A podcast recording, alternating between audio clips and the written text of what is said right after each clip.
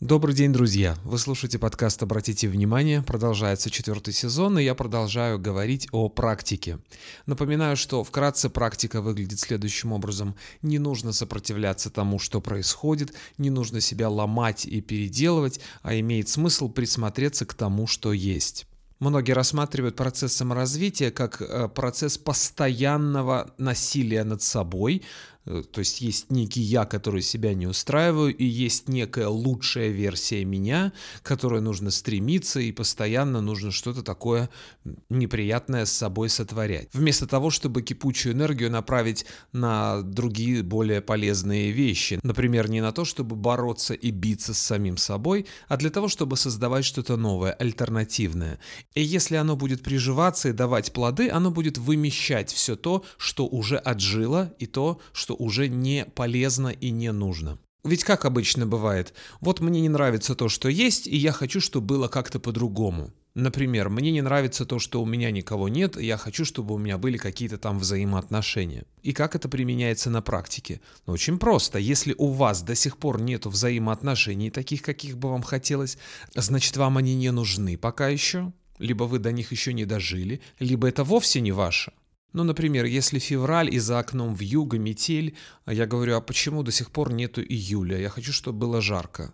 Ну так не время еще, подожди, наступит июль и будет жарко. А может быть это еще не только время не наступило, а может быть место неподходящее. Если я живу на Северном полюсе или на Антарктиде, там вообще никогда лето не наступает. И здесь имеет смысл переехать туда, где лето возможно. А может быть даже и круглогодично бывает там, на экваторе или на Гавайских островах, например. Если с вами еще чего-то не случилось, чего бы вам хотелось, возможно, еще не пришло время, либо это попросту не ваше. С чего вы взяли, что вам это нужно? Ну на каком основании вы решили? Ведь это же очень просто проверяется. Если вам это было нужно, оно бы у вас уже было. А если еще нету, значит это либо не ваше, либо время не пришло. Ну просто же, правда? Почему вам очень хочется иметь каких-то взаимоотношений? Может быть, это просто социальное давление? И вокруг все говорят, ну послушай, ну тебе уже 35, ну часики тикают. Когда уже наконец у тебя будут дети? Или там, тебе 30 лет, почему ты не женишься? Об этом, кстати, у себя на YouTube-канале Татьяна Лазарева видео недавно разместила. Она беседовала с певицей Елкой и Аленой Долецкой как раз именно на эту тему. Ссылку на это видео вы можете найти в описании к этому выпуску. В этом выпуске будет много статей, на которые я буду ссылаться, так что в этом же описании можете увидеть еще много других ссылок. Социальное давление, безусловно, существует, потому что очень много веков люди жили по одним правилам, а тут внезапно в течение 20 века ситуация стала резко меняться, человечество интенсивно меняется, очень много событий произошло, какой-то квантовый скачок человечество совершило. И, естественно, не все успевают так стремительно меняться, это понятно. 150 лет назад представить себе было невозможно, что люди э, могли жить вне семьи. И были причины для этого, естественно. Не только потому, что э, церковные там законы или там общество так устроено. Физически было невозможно выжить. Женщина должна была рожать бесконечно, потому что была высокая детская смертность и очень низкая продолжительность жизни. Антисанитария, эпидемии, голод, войны не прекращались. И поэтому, естественно, было по 10, по 15 детей в семье, потому что, чтобы хоть сколько-то дожили бы до возраста размножения, не говоря уже о том, чтобы потом эти дети заботились впоследствии. Тот самый стакан воды, чтобы было кому подать. Это же все оттуда еще идет. Сейчас в этом нет такой острой необходимости. Сейчас устроено общество совсем не так, как это было 150 лет назад. И поэтому фраза «давай женись или выходи замуж, чтобы быть как все или чтобы быть как большинство», она уже не имеет смысла, потому что большинство уже так не живет. Достаточно посмотреть на статистику. 30% домохозяйств состоят из одного человека. Еще 30% состоят из двух человек. И только 15% состоят из трех, например, муж, жена и ребенок. Таких всего 15% а 60% это один или два человека. Причем эти два человека не обязательно состоят в браке даже. Подавляющее большинство это одиночки или бездетные пары. Так что если вы живете один или одна, или вас двое, но вы не расписаны, вы составляете основу нашего общества. Меньшинствами как раз являются семьи. Естественно, их не нужно дискриминировать, как любые другие меньшинства. Но нужно понимать, что они уже не являются мейнстримом. А таких домохозяйств, в которых проживает 4, 5 и более людей, еще меньше, чем 15%, э, там 10, 8 и еще меньше. Поскольку происходит смягчение нравов, то и нет острой необходимости выходить замуж, жениться в раннем возрасте, когда это было там в 12, в 14 лет.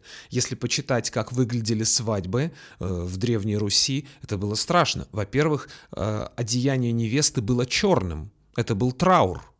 И все вот эти страдания, все вот эти песни э, там сводились, в общем-то, к двум мотивам папа, не отдавай меня за него, и мама, возьми меня обратно. А сейчас реальность выглядит таким образом, что э, молодой человек или девушка покидают родительский дом приблизительно где-то в районе 30 лет. И это тоже уже становится трендом. Это не какие-то отдельные явления, причем это в мировом масштабе, это в разных странах происходит. Не только в благополучных там или не в благополучных. Там первого мира, третьего мира, какие-то еще варианты. По всему миру во всех странах тренд на лицо. Приблизительно в 30-летнем возрасте дети покидают родительский дом. Причем, когда они покидают родительский дом, они не обязательно женятся или выходят замуж. Вот сегодня буквально тоже статью читал, такое впечатление, что прям специально под этот выпуск статья была выпущена. За последние пять лет существенно снизилось количество заключаемых браков. Ну а действительно, зачем их заключать, если через год, и это тоже статистика, через год распадается половина браков? То есть люди женятся, выходят замуж, понимают, что это не их, и спокойно совершенно разводятся. 150 лет назад представить себе такое было невозможно. Люди жили вместе, мучились, но не разводились. Даже в 20 веке еще этот тренд сохранялся. А сейчас не просто э, женятся, выходят замуж, а потом разводятся через год половина. Сейчас просто даже уже не доходят до ЗАГСа. Ну смысл? А помимо этого также пересматривается отношение к людям, которые э, живут одни. Синглы. В русском языке нет адекватного перевода этому слову. Одиночка слишком негативную окраску несет, поэтому я просто буду называть синглами. Синглы — это люди, которые живут одни. Английское агентство JWT Intelligence, которое занимается тем, что исследует тренды, какие-то какие-то инновации, новинки, следит за вот э, тем, как меняется общество наше, подготовила доклад. Они выпускают такой бесплатный э, лонгрид, где они публикуют 100 э, трендов ближайшего будущего, ближайшего года. И вот они опубликовали, значит, на 19 год 100 трендов, и один из этих трендов, 93 по счету, называется Single Rebranded переосмысление понятия сингл. По-другому на это начинают смотреть. Сейчас пару фактов, которые содержатся в этом материале. В Японии в 2018 году провели исследование и выяснили, что 70% синглов старше 40 лет не только не собираются связывать себя узами брака, но и очень даже рады такому положению вещей. В том же самом 2018 году, то есть буквально в прошлом году, журнал Sunday Times Style опросил примерно тысячу человек, разведенных, которые живут в Великобритании, и вот какая выяснилась статистика. 53% разведенных женщин и 32% разведенных мужчин счастливы после того, как развелись. Этим же самым людям был задан вопрос, а планируете ли вы еще в будущем э, каким-то образом э, бракосочетаться? 61% женщин больше не планируют, и 40 47% мужчин тоже больше не планируют, а в среднем это 53% женщин и мужчин, такая средняя арифметическая цифра. В 2012 году 20% взрослых людей никогда не были женаты, в то время как в 1960 году таких людей было 9%.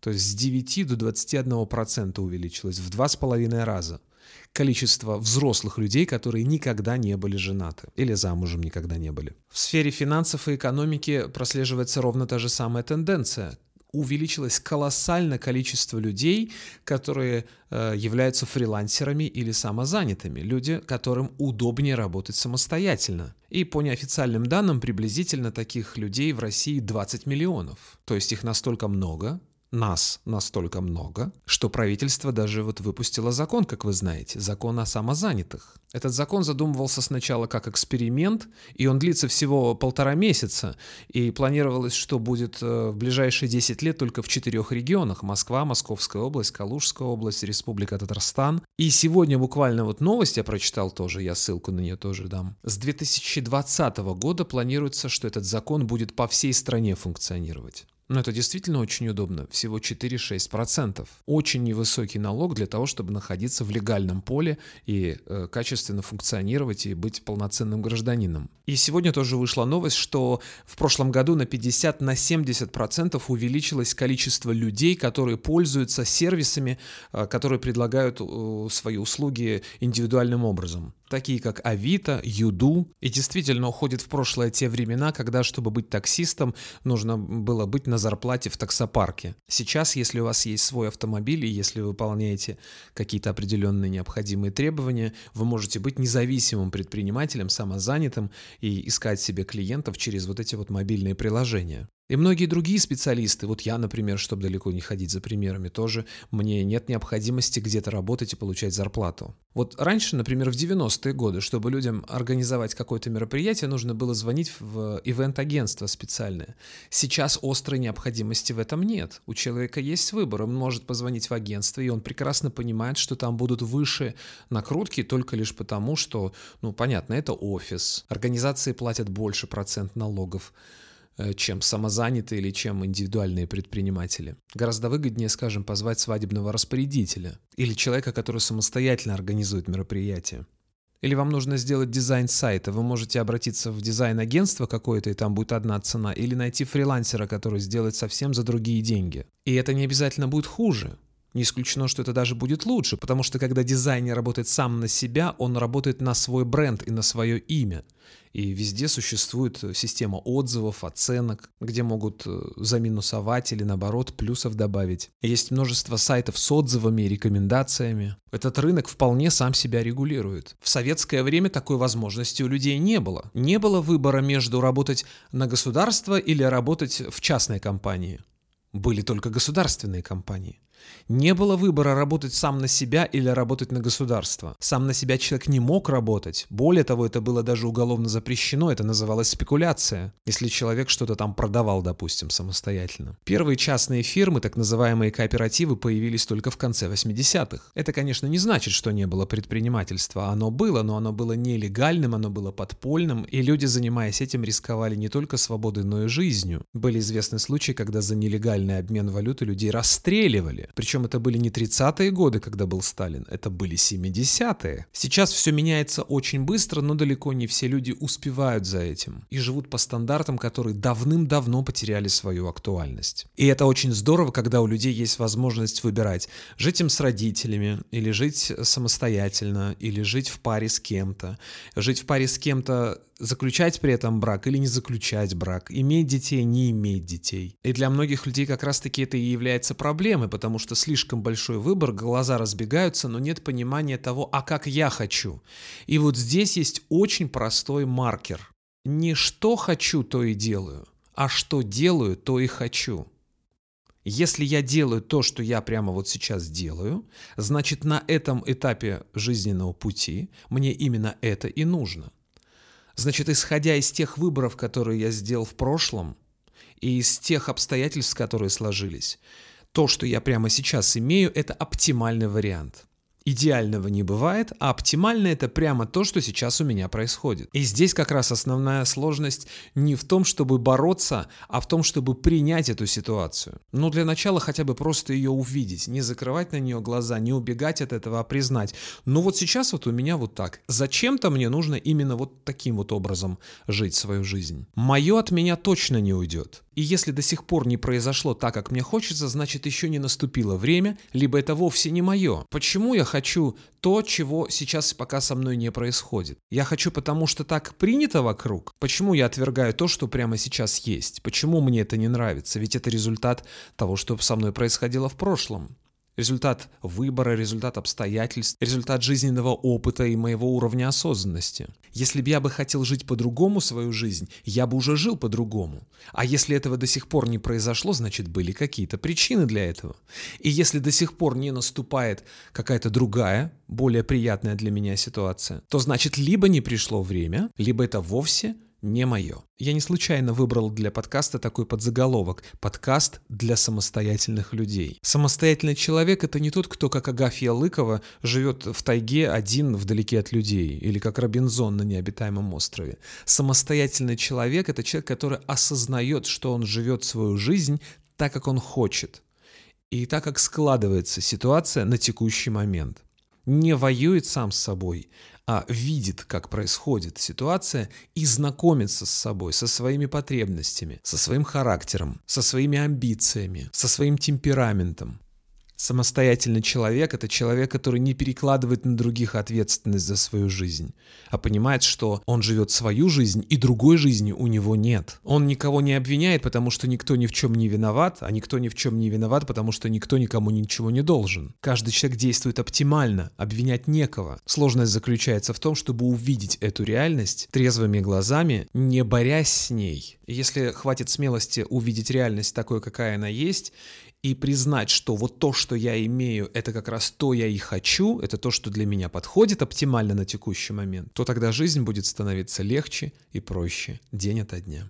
Тема следующего выпуска – коммуникации. Услышимся через неделю. Пока.